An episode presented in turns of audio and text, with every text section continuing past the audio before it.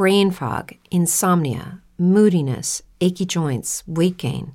Maybe you're thinking they're all just part of getting older, or that's what your doctor tells you. But MIDI Health understands that for women over 40, they can all be connected. Hormonal changes that happen during perimenopause and menopause are at the root of dozens of symptoms women experience, not just hot flashes. MIDI specializes in compassionate care for women in menopause. Their solutions are safe, effective, and FDA approved. Plus, they're covered by insurance. A convenient telehealth visit with a MIDI clinician can be your first step to getting personalized care. They'll tailor a treatment plan for your symptoms and health history so you can get back to feeling great. 91% of MIDI patients get relief from symptoms within just two months. When your body changes, your care should too. Book your virtual visit today at joinmidi.com. That's joinmidi.com. Hello, it is Ryan, and I was on a flight the other day playing one of my favorite social spin slot games on chumbacasino.com. I looked over the person sitting next to me, and you know what they were doing?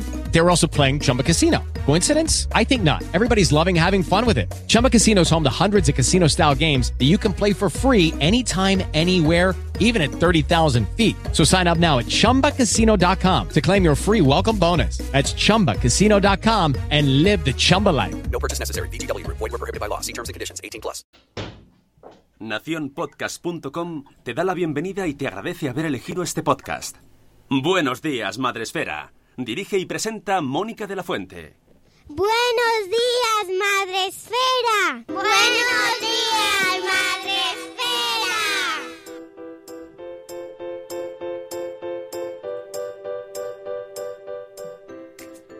Buenos días, Madre Esfera. Hola amigos, buenos días, bienvenidos a vuestro podcast para empezar el día de la mejor manera posible. Hoy es jueves 17 de octubre, los jueves del amor, ya sabéis, en honor a nuestros amigos de Goma Espuma, que los recordamos siempre desde aquí.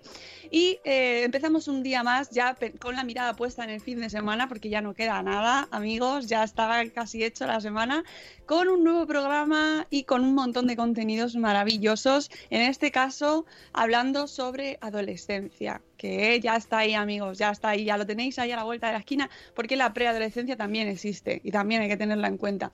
Para hablar sobre este tema tan bonito, nos hemos traído a dos mujeres eh, muy relacionadas con este mundo de la adolescencia, de la educación, de la pedagogía, y que van a ilustrarnos sobre un libro que, del que ya os he ido hablando así un poco anticipando en redes, que se llama Madres y Padres Influencers y que es una maravilla. Buenos días, Eva Bach y Monse Jiménez.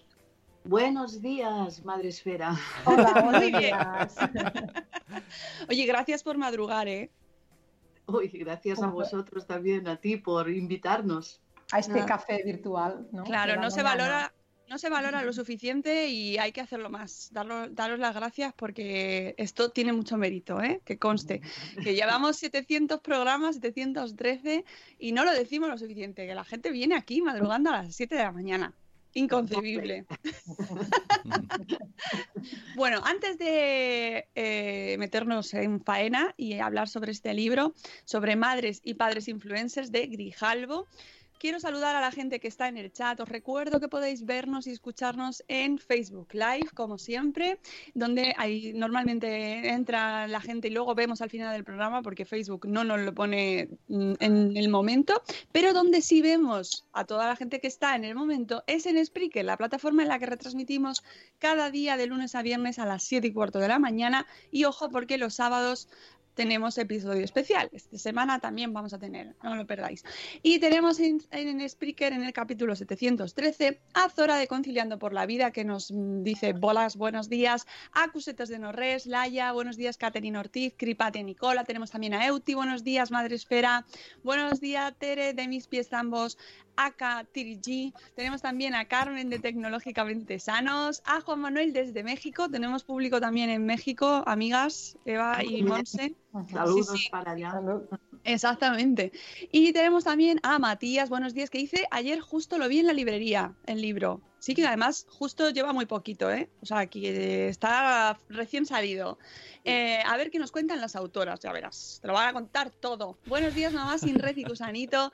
Buenos días, Sara, ya lo decía mi abuela. Buenos días.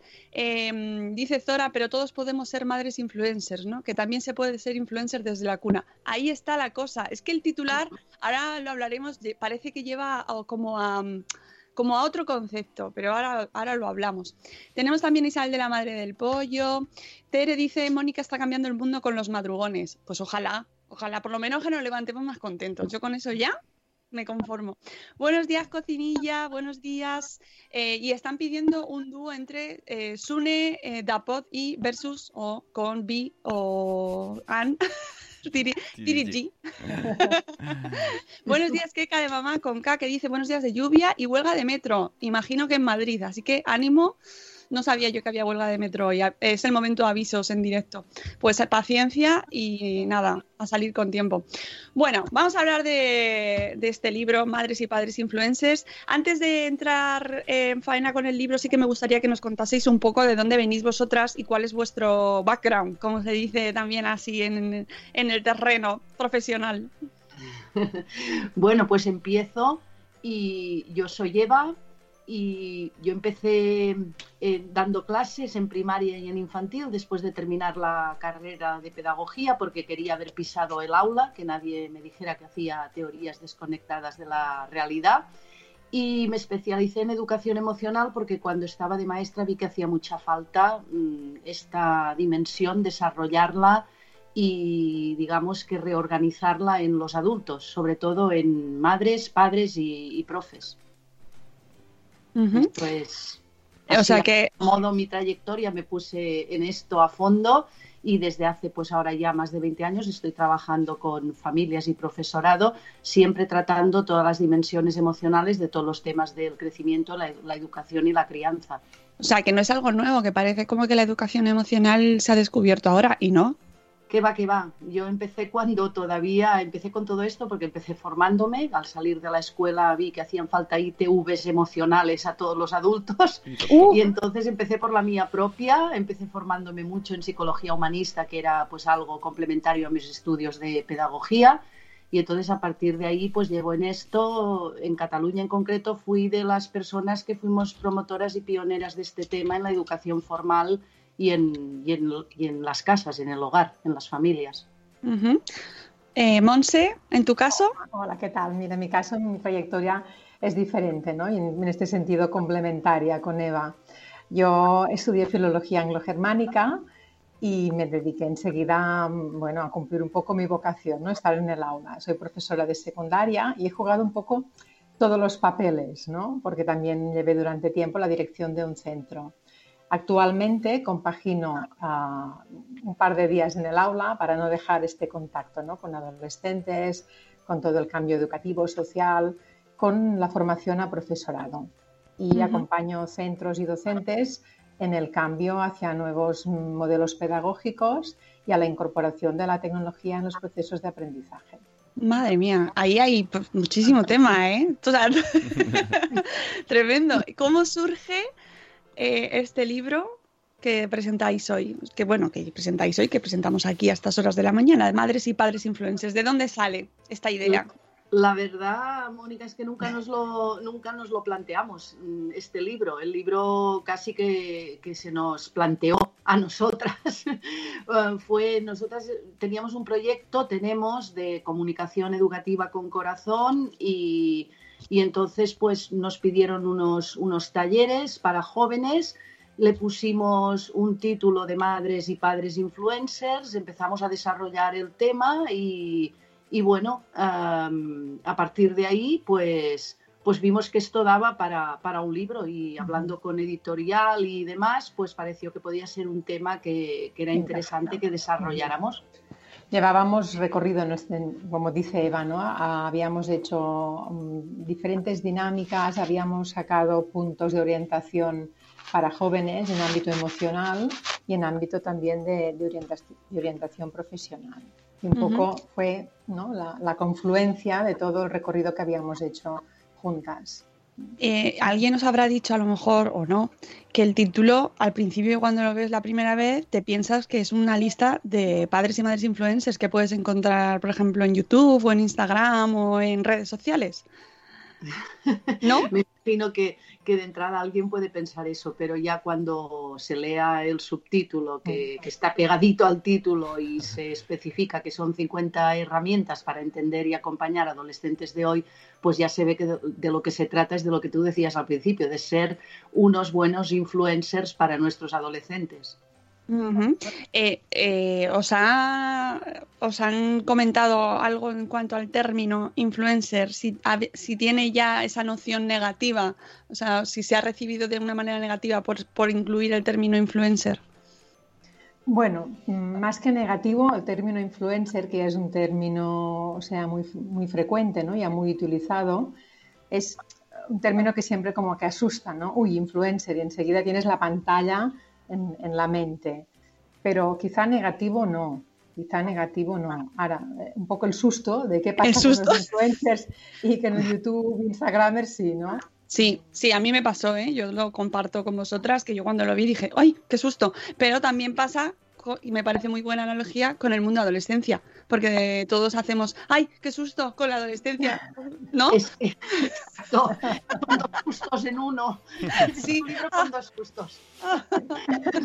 No, no, lo que ocurre también es que, a ver, esta es la gracia, nosotros vimos que el término generaba mucha, uh, mucho rechazo, uh -huh. mucha negatividad y que, y que, teníamos dos realidades, como decimos. Una es adolescentes enganchados a estos nuevos ídolos, que son los Instagramers, los YouTubers, los, los influencers en general, y luego tenemos a padres y madres pues asustados por esto. Estas dos realidades eran así, es decir, unos le ponían una connotación totalmente uh, positiva y otros negativa, ¿no? Entonces, con Monse hicimos un, trabajo de campo en el que se ha basado el libro con más de 1.500 jóvenes de, de Cataluña y de, y de toda España que hemos escuchado para hacer el trabajo entre 12 y 21 años y entonces vimos que efectivamente eso que nosotros habíamos visto se constató con datos porque un 70, 75% nos dijeron que seguían a alguno o, o, a más de uno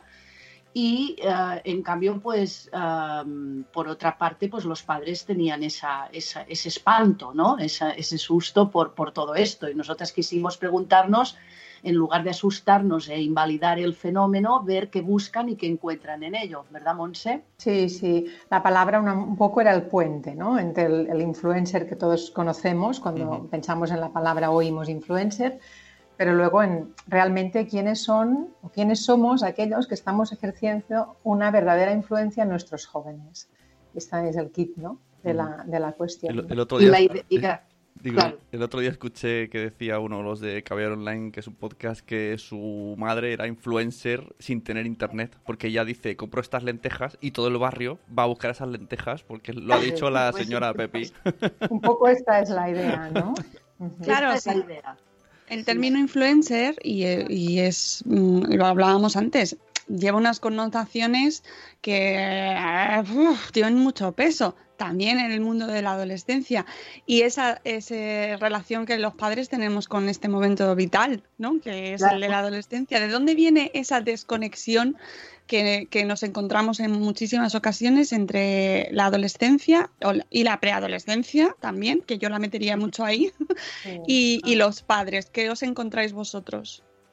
Bueno, pues por ejemplo vemos que mm, la primera desconexión es por los momentos vitales tan distintos en, emocionalmente en el sentido de que adolescencia es, no es una enfermedad, es un pleno despertar a la vida y a los grandes temas de la vida y por lo tanto el amor, la sexualidad, eh, la amistad, el sentido profundo de todos los grandes temas de la vida, el trabajo, lo que quiero hacer con mi vida, mi lugar en el mundo, qué es lo que espero, qué es lo que tengo para dar, son grandes preguntas que empiezan a, a ser conscientes en la adolescencia y deberíamos hacerlas conscientes y en cambio muchas veces nos encontramos al otro lado con adultos desencantados de la vida, desmotivados. A nosotras decimos, um, nos quejamos de que no están motivados los jóvenes, pero, pero lo estamos nosotros, porque ¿cómo nos levantamos nosotros? Todo el mundo se levanta así con tantas ganas como, hoy nosotros aquí, con ilusión, con motivación. Con una sonrisa. Claro. Y luego hay otro término, otro concepto también muy importante, ¿no? que es este hueco que a veces nos quedamos atrás, ¿no? en aquello que o sea, el concepto de cualquier tiempo pasado fue mejor. Nosotros nosotras lo que queremos es desmitificar un poco este concepto, es decir, evidentemente nuestros tiempos eran unos tiempos y los tiempos de nuestros jóvenes son los tiempos de nuestros jóvenes. Y es adecuarnos ¿no? este cambio sociológico, como decía Eva, este cambio emocional, social, ah, educativo. ¿no? Y tecnológico, ¿no, Monse? También, porque lo que hemos visto es que nos quedamos atrás a veces por desconocimiento y es importante que entremos a ver qué es lo que ven qué es lo que buscan, qué es lo que les atrae, porque lo que hemos constatado es que lo que decíamos antes, el término no es positivo ni, negativo, depende de quién. Hay influencers que hacen muy buenas influencias y otros muy malas, pero es que esto está también en la vida. Entonces se trata de empoderarnos nosotros, los adultos, para que eh, nuestra influencia sea la que tiene que ser y determinadas cosas que tienen que pasar en la vida de nuestros jóvenes pasen, ¿no? Y, ahí, ahí está donde nosotras ponemos esas 50 ideas para ayudar a que pasen cosas bonitas en el fondo en las vidas de nuestros adolescentes. Exactamente, son 50 herramientas que nos dais, son eh, capítulos cortitos, eh, que además son fáciles de leer, que son, eh, que, que ahora nos diréis Ahora os voy a preguntar sobre cómo aconsejáis la lectura del libro. Eh, son 50 herramientas para entender y acompañar adolescentes de hoy. Y esto es muy importante, el de hoy, pero también hay una parte muy atemporal que es muy universal en cuanto a cómo estar nosotros los padres. Eh, estas 50 herramientas, ¿cómo nos aconsejáis que, nos que cojamos el libro lo compramos hoy, nos lo compramos, nos acercamos a la librería, todos los que nos estáis escuchando, esto es subliminal, total, vais hoy a la librería, lo compráis y ¿cómo empezamos a leerlo? ¿En orden? Eh, ¿Aleatorio? ¿Cómo nos lo aconsejáis? Bueno, mm, es verdad que el libro se puede leer aleatoriamente, ¿no? Y hay mucha gente que lo ha leído y dice, es que yo he vuelto al capítulo 20 y pico, yo he vuelto a aquel capítulo, porque tienen y no tienen una conexión, ¿no? Pero sí que nosotros, nosotras al menos cuando lo hicimos, sí que pensamos en esta línea que tiene, que tiene tres partes principales. Una primera parte que es, como decía Eva antes, ¿no? Vamos a empezar por nosotros mismos. ¿Cuáles son aquellas actitudes que hay que cultivar ¿no? para ser personas felices con nuestras vidas y con lo que llevamos a cabo? Luego hacemos un paso adelante y decimos, bueno, y con nuestras relaciones con los otros, cómo las llevamos. ¿no? Y hablamos de amistad, hablamos de normas, hablamos de, orientación sexual, de relación de pareja. Y luego otro, subimos otro peldaño y en el mundo, nuestra relación con el mundo, ¿no? ¿cuál es la huella que verdaderamente debemos de dejar? Entonces, seguir quizá esta línea para nosotras tenía sentido, aunque es verdad lo que decía al principio, ¿no? que puedes coger cualquier capítulo porque no, no, tienen un, no, siguen teóricamente, ¿no? Mm. Es que en el, en el, fondo esto está muy relacionado con, con, tres grandes ámbitos de lo que es el, el, desarrollo personal y emocional, que sería la parte intrapersonal que, que, está definida en la inteligencia emocional, que es que cómo me siento con mi vida, cómo me llevo conmigo misma, qué estoy transmitiendo con mi propia vida una segunda parte sería la interpersonal y ahí entramos en el mundo de cómo me llevo con los otros y cómo están los otros conmigo, que es muy importante, la segunda parte también. Y la tercera, pues esta parte que, que con Pera Dardé añadía, cuando en 2002 publiqué el primer libro con él, a quien siempre le estaré muy, muy agradecida porque, porque llegué pues con una persona que era muy importante en, la pedagogía en, en Cataluña, eh, pues eh, nos preguntábamos que había una tercera dimensión y es qué, huella dejo a mi paso, qué emociones creo por allí donde voy, qué es lo que contagio, ¿no? Con mi forma de estar en el mundo, con, ah. lo que hago. La huella intangible, ¿no? La huella intangible que decimos nosotros. Me llama mucho la atención porque leyendo vuestro libro también eh, se percibe esta preocupación primaria ¿no? y primera de ¿Cómo estás tú? Que esto también lo hablábamos mucho. Eh, tuvimos un podcast hace poco con, con, José Feliciano, que le tenemos precisamente en el chat, que ya han publicado también un libro que se llama eh, Las cuatro claves, y donde precisamente nos, nos decían exactamente, o sea, coincidían con vosotras, y yo creo que ahí pues hay que reflexionar, ¿no? Que antes de educar a nuestros hijos antes de sentarnos con ellos, cómo estamos nosotros, ¿no? Cómo nos encontramos, cómo somos, qué, qué, qué nos pasa. Es que, que, de hecho nosotras ponemos un capitulito donde decimos lo más importante de tu vida es, puntos suspensivos, tu vida, ¿no? Porque a menudo ponemos en primer lugar a nuestros hijos, pero allí, en, como dice Eva Millet, en un altar casi, y nos olvidamos de nuestras vidas. Eh, pasamos a ser protagonistas en las de ellos y actores secundarios en la nuestra y a partir de ahí pues se descompone todo porque al fin y al cabo donde tenemos que esculpir buenos valores, buenos sentimientos, buenas actitudes es en nuestra propia vida y relación con los otros porque eso se, se contagia, se, se, transmite por, por osmosis. Entonces nuestros hijos van a aprender, como decía Humberto Eco, um, somos lo que lo que nuestros padres nos enseñaron cuando no estaban tratando de enseñarnos nada. Entonces eso, eso es muy importante. Estamos eh, muy preocupados ahora demasiado. es una percepción que tengo en, en, mm, que nuestros hijos sean eh, eficaces, eh, que productivos, eh, útiles ¿no? para la sociedad, que sean listos, que sean, es decir, se nos empuja también a los padres ahí desde ese sentido, desde fuera, desde la sociedad, a que exista una función en nuestra educación, ¿no? ¿Cómo, cómo nos enfrentamos a eso? Porque al final es un estrés, es, una, es un trabajo más. Bueno, sobre todo, y quizá no, nos hemos hecho la pregunta de hacerles competentes para qué, ¿no? Y para qué sociedad, porque sabemos que todo está cambiando y que lo que están estudiando hoy o trabajando en las aulas no sabemos si verdaderamente es lo que necesitarán aplicar en los trabajos del futuro. Además, sabemos que las competencias que serán esenciales son las competencias blandas, ¿no? Esta capacidad de trabajar en equipo, esta capacidad de reaprender, de colaborar, de poderse comunicar bien empatía y, sobre todo si estamos enfocando mucho todavía en profesionalizarlos, ¿no? Concretamente, que hay una parte buena, pero cuidado, cuidado porque sabemos uh, que justamente lo que más falla es que estamos haciendo personas muy débiles, muy poco tolerantes ante el fracaso y muy poco capaces de adaptarse a nuevas realidades. Entonces hay que cambiar un poco el enfoque. Claro, y que si pones el acento uh, en logros que están fuera de la persona, por tanto en títulos, en estatus,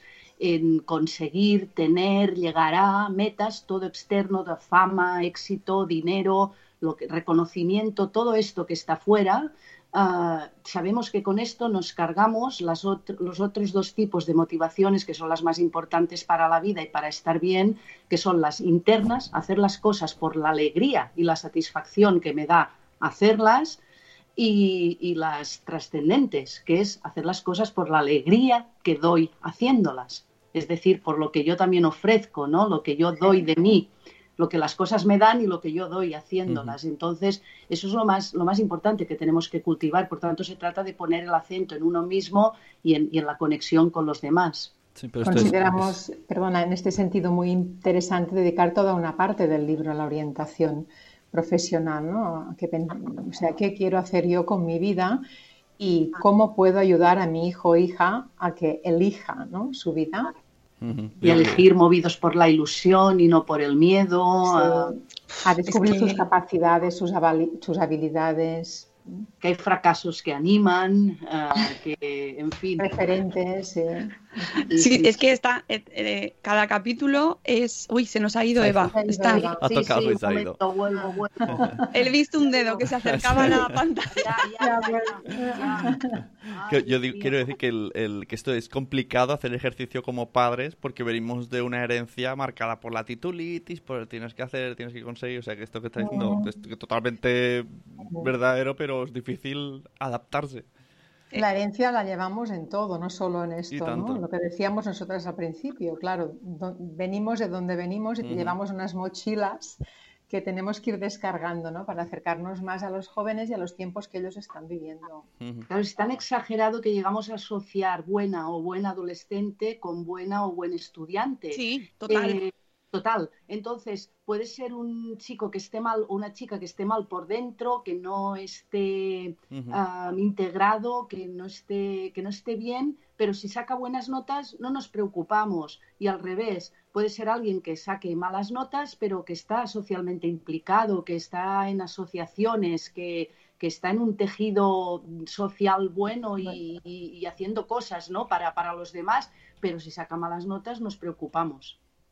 Mm, Me gusta mucho eh, cómo nos planteáis, que además es una idea que también hemos traído aquí de manera recurrente, que tenemos que interesarnos. O sea, no, tendríamos por qué verbalizarlo, debería salirnos solos, pero nos tenía que interesar lo que hacen nuestros hijos. Y a lo mejor otras generaciones nos dirían, mira, eh, o nuestros padres o nuestros abuelos jamás se han preocupado por lo que veían en el colegio sus hijos o, o por, qué hacían en su tiempo libre, ¿no? Cómo casamos lo que se hacía antes y que, bueno, pues cómo surgía todo de una manera muy natural con el ahora que estamos hiper preocupados y que nos están diciendo hay que preocuparse por lo que hacen tus hijos, tienes que saber lo que les gusta, tienes que saber lo que les interesa. O sea, ¿en qué momento encontramos el equilibrio? Es que la realidad es compleja.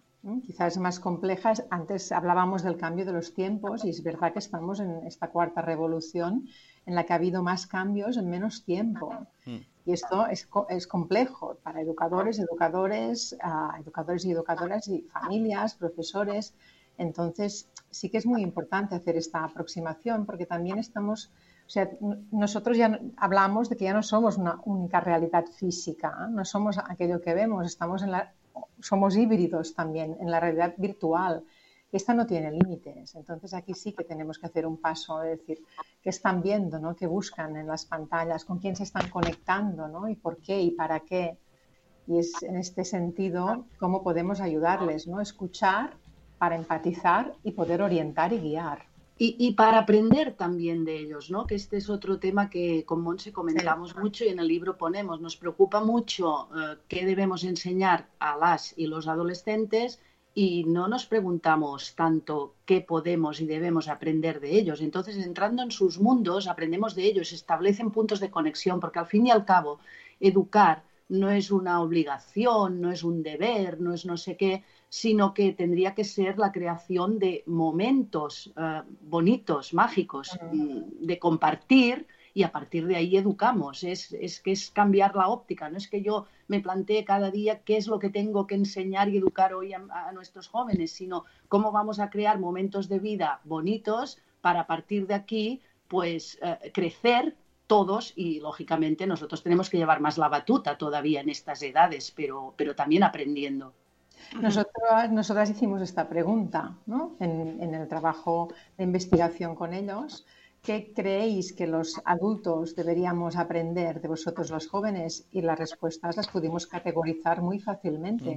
O sea, eh, eran repetitivas. ¿no? En, primer, en primer lugar, a, a disfrutar de la vida, ¿no? en un 26,6%, casi un, 20 un 27% de las respuestas.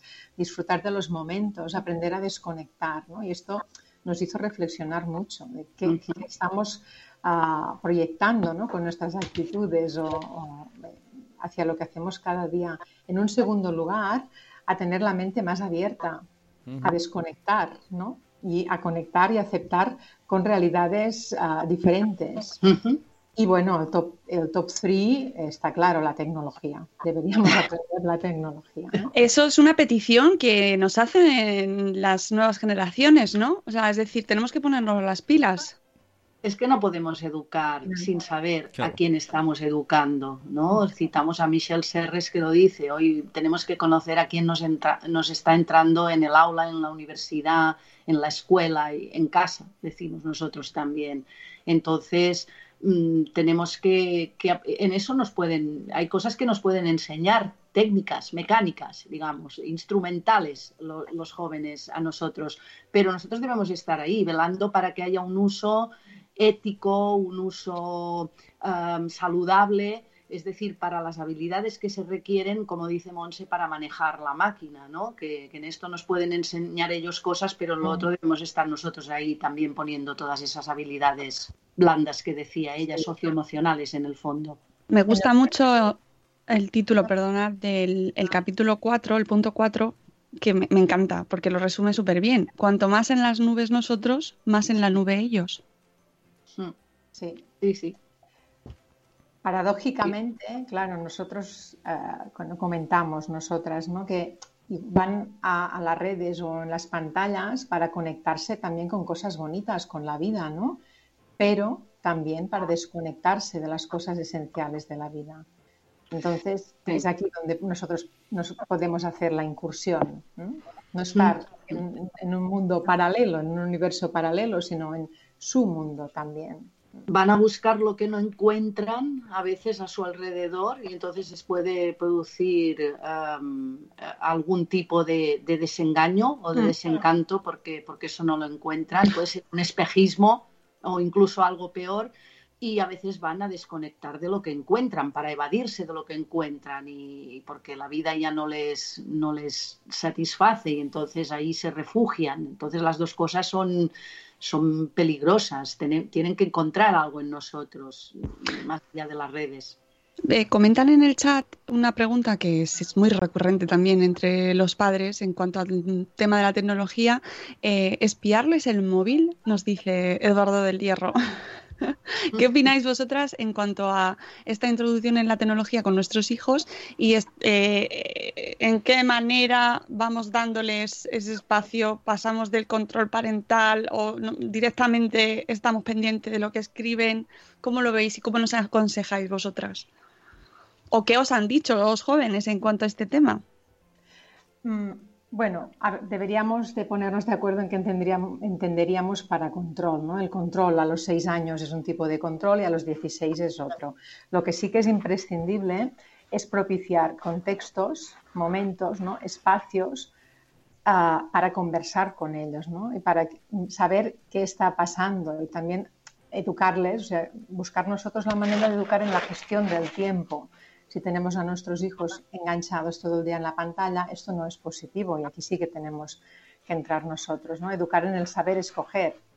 ¿Están escogiendo verdaderamente o es la máquina que los escoge? ¿no? Porque sabemos que con los algoritmos y la inteligencia artificial hoy en día terminan un episodio, empieza otro episodio, te sugieren un vídeo, otro vídeo, entonces ¿están escogiendo o les escoge la máquina? ¿no? Y en la gestión del autocontrol también es muy importante. Y detrás de esto, aspectos como, como los que decíamos, autoestima, ¿no? por ejemplo. Entonces sí que hay que poner unas pautas. ¿no? La, comunicación hay que, hay que llevarla desde pequeños porque entonces nos conocemos mejor y yo creo que hay que decirlo abiertamente. Nosotros tenemos una función de, de velar por su seguridad, por su integridad. Tenemos que proteger sus vidas, el tesoro que son ellas y ellos y el tesoro que son sus vidas. Yo creo que hay que decirlo así. Y los límites no son para fastidiar, son para esto, son para socializar, son para muchas otras razones que no es fastidiar, para un uso progresivo de la libertad.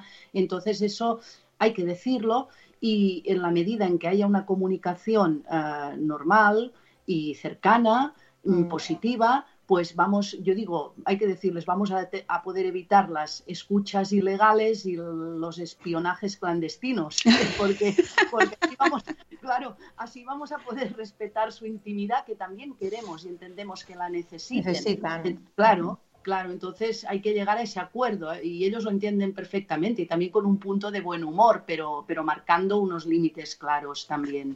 Y hay otro aspecto importante, que es que, qué gestión estamos haciendo nosotros de la tecnología, de uh. nuestros tiempos. Uh. Porque qué difícil, ¿no? Decirles ahora no, pero mm, bueno, sabemos que muchos de nosotros estamos en conversaciones pendientes del móvil, por ejemplo, ¿no? Es aquí donde también tenemos que reflexionar y hacer autorreflexión y autocrítica a los adultos. ¿Qué tiempos alternativos nosotros practicamos y qué tiempos alternativos les hemos dado desde pequeños? ¿no? Tiempos para la calma, para, para desconectar, para, la, para contemplar la belleza offline, que muchas veces la online nos priva de la offline. Entonces, ¿qué tiempos eh, nos estamos dando y les estamos dando desde pequeños, porque si los tienen también va a ser más fácil esa autogestión de la que hablaba Monse. Mm. El otro día estuve en una jornada precisamente de nuevas tecnologías con pantallas amigas y trajeron a un grupo de jóvenes que precisamente trabajan como mediadores en su instituto aquí en Madrid y bueno, pues mm, una de, uno de ellos, una chica, comentaba que el momento en el que sus padres eh, habían empezado a confiar en ella, en las redes, ella había aprendido a autogestionar su tiempo en mm. redes. La confianza es básica en el acompañamiento de adolescentes, ¿no? porque es lo, que perciben, ¿no? que decíamos, tienen esta parabólica que saben muy bien ¿no? si nosotros hablamos desde el marco teórico o realmente mm, es lo que vivimos, claro. nuestras actitudes. Y de, hecho, es el fertilizante educativo por excelencia, la confianza y dar ese margen de, para que se, se organicen. Es decir, yo confío que puedes encontrar una forma por ti misma o por tú mismo para que no puedas, no tenga que intervenir yo en todo y dar un margen. Muchos chicos mm, entonces quieren corresponder a esa confianza siendo pues, pues buenos depositarios de ella y correspondiendo a ella, ¿no? Entonces, eso es bueno, por supuesto. Sí, y el, socorro no puede llegar así de golpe en la adolescencia, ¿no? todo esto de lo que estamos hablando viene ya mm, desde que son niños y niñas. De hecho, ya decía, eh, eh, ¿creéis que no sabemos lo que estamos subiendo? Dice, pero yo sí sé que lo que subo, lo, lo subo bien. Es decir, lo que comparto, lo estoy compartiendo y estoy compartiendo cosas que están bien. Y, era como muy directa, ¿no? Pero muy segura. Sí, sí. Claro que era adolescente, no estamos hablando de seis años, obviamente para educar en la libertad hay que educar también en la responsabilidad y el respeto. esto es básico en las relaciones personales y también en las relaciones con las pantallas. Eh, ¿Cuál es el punto que más os representa a cada una de vosotras? En, el libro, de estas, 50, de estas 50 herramientas, ¿cuál es el que decir, mira, a mí la que más me representa es este, o no, o, este concepto? Sí, yo, yo diría que hay, hay uno a mí particularmente que, como me gusta mucho la, metáfora y creo que es muy útil para educar y nos, hace que nos entendamos en un terreno intermedio en el que el alma puede tomarlo, pero sin embargo no personalizamos tanto como para que nos sintamos mal, a mí me gusta mucho y me siento muy representada en el que tenemos que ser faro y puerto porque creo que emocionalmente son dos aspectos muy bonitos, ¿no? Es decir, es alguien que irradia aquella luz de aquello que quiere transmitir, porque el faro, y está ahí, está ahí invitando sin exigir, como los faros, es un referente, no se olvidan una vez los has visto, puedes ir o pasar de largo, son mágicos, por más instrumentos de navegación más modernos que hay ahora, ninguno tiene esa magia que tiene el faro. Eso es lo que deberíamos tener nosotros por encima de todas las magias que tengan las redes. De ahí viene el término influencers, ¿no? Ese faro que está ahí y que se ve, que, que emite luz propia y bonita. Y luego puerto, porque desde el punto de vista emocional, pues tenemos que, eh, que poder ser aguas plácidas que acogen a nuestros chicos y chicas después de sus travesías, algunas agitadas. Lo que no puede ser es que nosotros estemos más agitados o cuando vengan agitados nos agiten más y el puerto sea un oleaje y un mar de fondo que allí no pueda estar nadie. y ellos tienen que poder fondear tranquilos y seguros y reposar y nosotros pues acogerles y, y acariciarles. Qué bonito. ¿Y tú, Monse? Es difícil, ¿eh? estaba pensando, esta pregunta todavía no nos la habían hecho, pero mm, no tanto por el capítulo, sino por el concepto, yo quizá me identificaría con la idea de Mind the Gap, ¿no? Tenemos un oh, decimos Mind the Gap. Y pienso que este concepto es, es, muy interesante, ¿no? Para nosotras fue ilustrativo. Vamos a poner lo que ponen en los metros de Londres, el Mind the Gap, cuidado, ¿no? Cuidado con este hueco y este concepto me parece muy interesante, porque cuanto más lejos estemos de, ellos y ellas, es lo que decíamos, más en las nubes o más en nuestro, nuestros conceptos de la vida, del trabajo, de todo, más difícil será acercarnos a ellos para comprenderlos y también aprender ¿eh? de ellos. Alvin Toffler dice que los analfabetos del siglo XXI no serán los que no sepan leer ni escribir, sino los que no puedan aprender, desaprender y reaprender. Y nos parece muy interesante, ¿no? Por eso, cuidado, ¿no? Cuidado con este hueco que nos puede separar de ellos. De hecho, metafóricamente nos define muy bien aportaciones de ambas, ¿no? Lo que hemos aportado cada una al libro, estos dos términos, porque una fue propuesta de Monse, la que ella está diciendo ahora, y la otra fue propuesta mía también, con lo cual, ya ves, ¿no? Estas dos partes diferenciadas que decíamos al principio, fruto de trayectorias distintas pero complementarias. Y dos términos que eh, antes, de, antes de entrar al directo os he comentado porque me llamaron muchísimo la atención y los apunté toda emocionada, que son emo, humanidad y metaconectividad. Por mm. favor, explicarnos un poco eh, eh, estos dos términos, cómo representan a cada una, qué significan y cómo los aplicamos en nuestra vida pues y paternidad.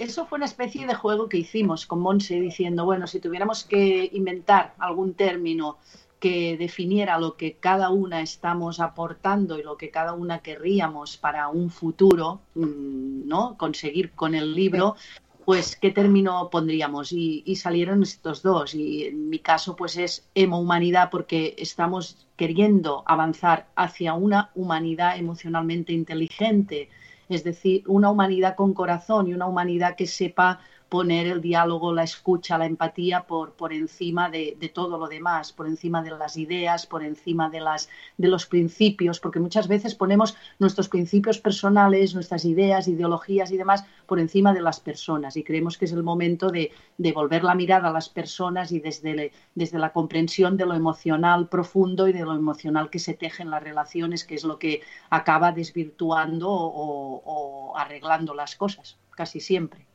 Mm, eh, buen momento ahora para ponerlo en práctica. Ah, exactamente, exactamente, muy importante esto. Es la base de todo y es lo que nos hace falta a todo nivel político y social.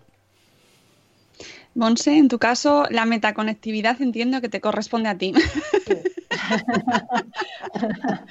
Ah, en un libro con la filosofía con el que lo hemos hecho no, no podía faltar el término de la conexión, ¿no?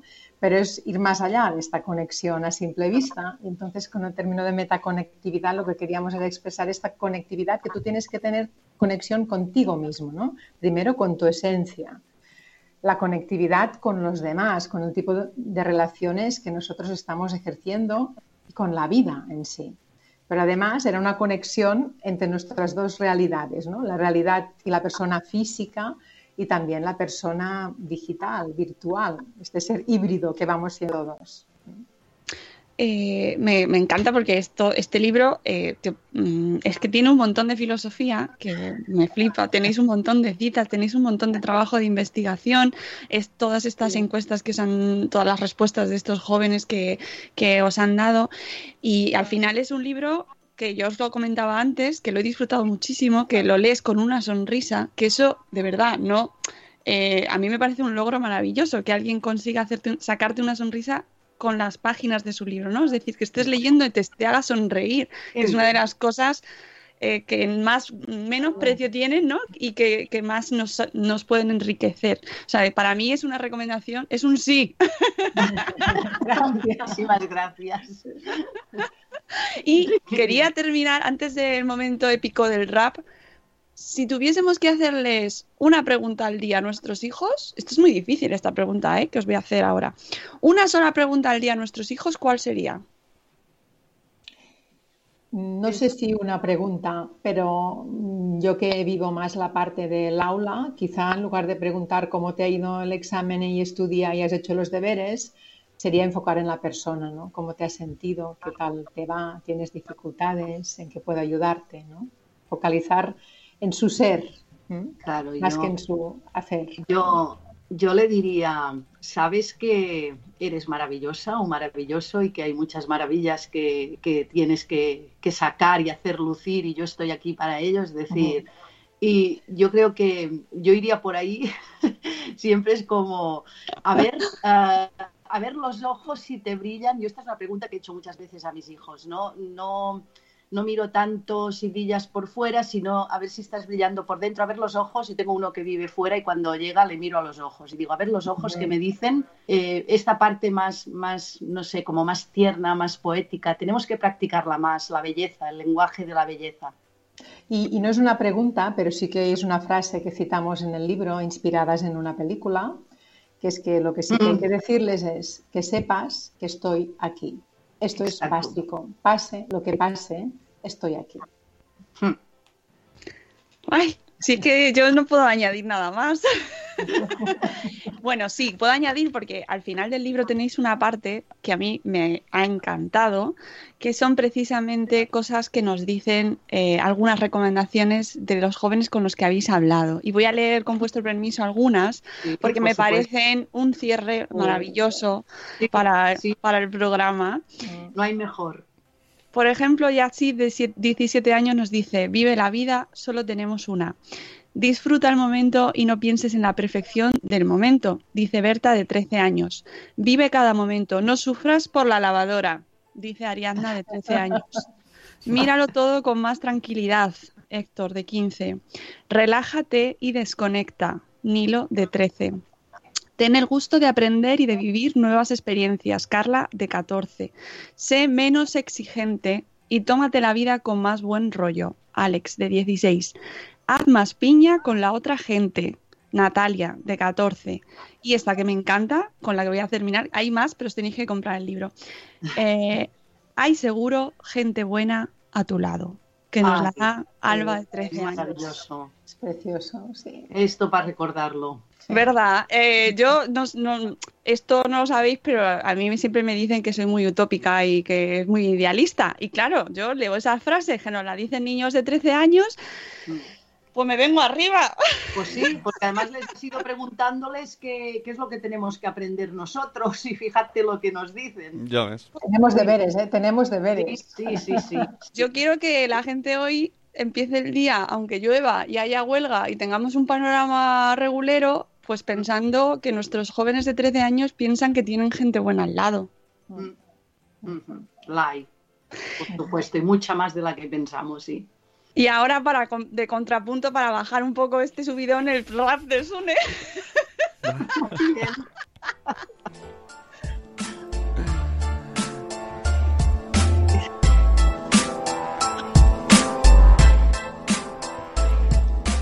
Hola, buenos días, buenos días, madre esfera. Empezando el día con máxima energía. Aquí con la Moni, el Zune y la Peña.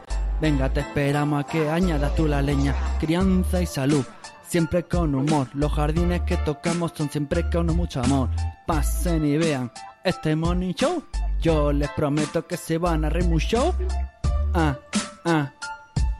Y aquí les dejo con la Mónica. Ah, yeah, yeah. Ricky, Ricky. Buenos días, madre esfera. Muy bien. Madre mía. Qué buen final, ¿no? Eh, a ver, pues claro que sí, podría ser principio también, pero lo ponemos al final. Sí. Está muy bien, muy Y bien. como dice, que los jardines que toquemos sean siempre con mucho amor. Ahí Eh, está, si es que, claro. es que eh, define muchísimo nuestra Sí, sí. filosofía. Cantamos mal, Ahí pero nos reímos Es mucho. que es verdad, o sea, yo soy el primero, el primero que no paro de equivocarme, pero pues luego se corrige y dice, pues vale, pues dame un abrazo. Ahí estamos todos, sí. Somos jardineras y jardineros y alguna cosa a veces podamos que no hay que podar o alguna, pero no, pero hay que cuidar las flores con amor, sí. sí. Bueno, Eva y Monse, ha sido un placer inmenso eh, madrugar con vosotras hoy. De verdad me encanta vuestro trabajo y espero seguir. Bueno, sé que tenéis eh, más, eh, más trabajo publicado. Eh, Eva, Eva, lo tengo localizado, Sí. no sé, Monse, si tú también, o es tu primer libro. Mi primer libro, además he entrado por la puerta grande, con una de las grandes de Maravilloso, todo sí. el país. O sea Sí, que- sí, pero a Eva, a broma podéis- Yo hago broma y digo, yo no elijo cualquier pareja, ¿eh? si me pongo a hacer un libro, me pongo con alguien en mayúsculas, como Babac. Pues os ha quedado un libro estupendo, de verdad, y yo se lo recomiendo a todos nuestros lectores. Ya sabéis que aquí os recomendamos Canela Fina, amigos. Que paséis todos un jueves maravilloso. Eva Monse, mil gracias por estar aquí. Nos seguiremos leyendo y espero veros en, en otra ocasión, porque de verdad que es un gusto escucharos. Y nada, que nos veamos también un poco que esté la cosa un poco más amorosa también, ¿vale? Así el Pues panorama sí, general. sí, Mandamos un mensaje también positivo. Y, y nada, amigos, que es jueves y que mañana volvemos viernes. Eh, Mañana hablamos de un tema que también os eh, seguro que os interesa mucho, Eva Monse, porque hablamos de Sharentin mañana aquí en, tenemos invitado, tenemos a un bloguero que lleva, lleva mucha trayectoria que se llama Blogoff y que ha publicado Muy precisamente. Sobre este tema y vamos a hablar sobre ello. Eh, gracias de nuevo y gracias a todos por habernos escuchado esta mañana y por estar eh, cada día con nosotros en directo, que tiene mucho mérito. Os mandamos mucho amor. Hasta luego, Mariano. Adiós. Hasta mañana. Hasta mañana.